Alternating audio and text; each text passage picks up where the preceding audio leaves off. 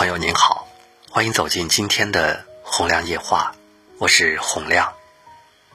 我们在生活中特别羡慕那些善于说话、善于沟通的人，因为他们总是能够获得好人缘儿，并且能够处处得到机会。那么，我们今天的节目就和大家来分享一下，我们如何去掌握一些说话、沟通的技巧。首先，不要在公众场合给他人难堪。有句话说：“真正强大的人看谁都顺眼儿。”人际交往中，如果遇上了你看不惯的人，也不要在任何场合给他人难堪。有时候，你脱口说出的一句话会令人羞怒，于你而言不仅没有任何益处，还容易引火上身。还有的时候，你压根儿不知道别人经历过什么，又有什么资格去评价别人的言行呢？如果真的是想提醒他人行为的不当，我们也可以在私底下用委婉的措辞去提醒他。第二是，称赞别人的话要具体。称赞别人的时候，不要只是说“你很漂亮”。你很贤惠，你好厉害呀！哎呀，你真有礼貌。相比敷衍的夸一句就过了，称赞具体的细节，会更加的让人感觉到真诚和舒服。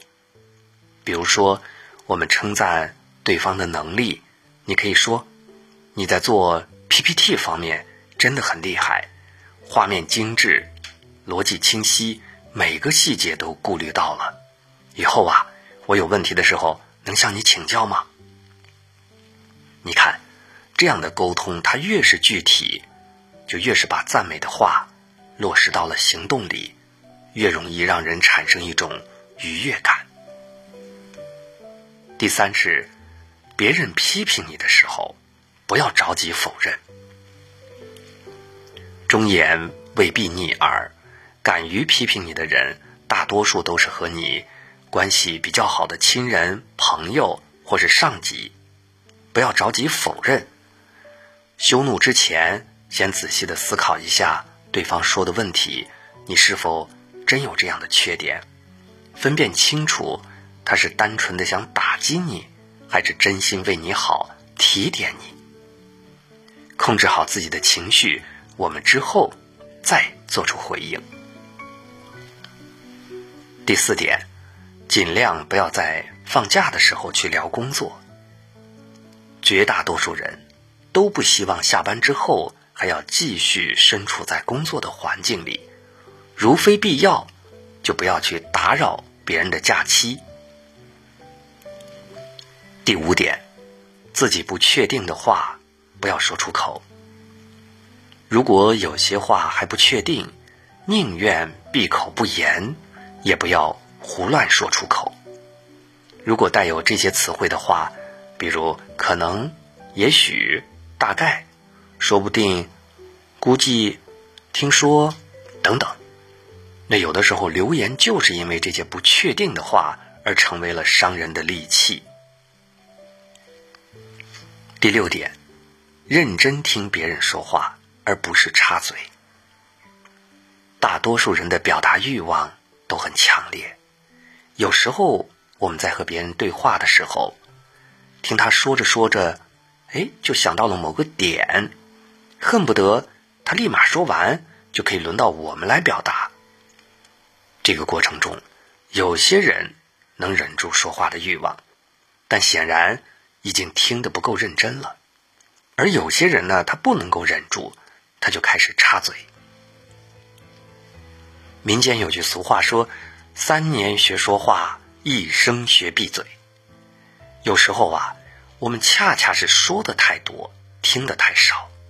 在别人说话的时候，认真听，本该是一种最基础的尊重和修养。第七点，别人和你吵架的时候，不要接招。与人相处总是不可避免的会产生矛盾，和亲人、爱人。朋友、同事，或多或少的会有一些摩擦，摩擦重了，吵架就来了。但是无论对方是谁，无论对方怎么和你吵架，有一个尽快缩短吵架的时间，让双方情绪尽快的回到正常值的方法，那就是不要接招。他骂你，你笑笑，不要说话，让他一团气打到棉花里。他吐槽你的缺点，你自己做自己的事儿，听听就过了。不要轻易接受对方对你无端的批评和指责，但也不要当面去反抗。等双方的情绪平稳了，再进行沟通，这才是最明智的。懂得理解和接纳自己，才能够理解和接纳别人。第八个技巧，感觉到焦虑的时候，不要和别人说话。没有人喜欢被传递负能量，哪怕是你最亲的人。作为成年人，有些焦虑，我们要学会自己消化。如果忍耐不了，也不要带着情绪去吐槽。我们可以偶尔向朋友或亲人诉说一下自己的心事和烦恼，但是不要频繁的去说同样的话。第九条，不要干涉别人的选择，但可以提供建议。有时候，朋友会向你来咨询建议，既然是建议，我们只要能够说出自己的理解和想法就好，没有必要抨击或者否定对方的观点。一定要记住，不要干涉任何人的人生选择，哪怕是最亲的人，毕竟。谁也承担不起这个后果。实在不知道想说什么，宁愿沉默微笑，这是第十个技巧。宁愿不说话，也别乱说话。如果不知道要说什么，有一个最佳的应对法则是沉默微笑，它能在很大程度上帮你抵御大部分的。社交困境。以上是今天我们和大家交流的十个让人会感到很舒服的沟通技巧，希望在说话和与人沟通交往的时候对你有帮助。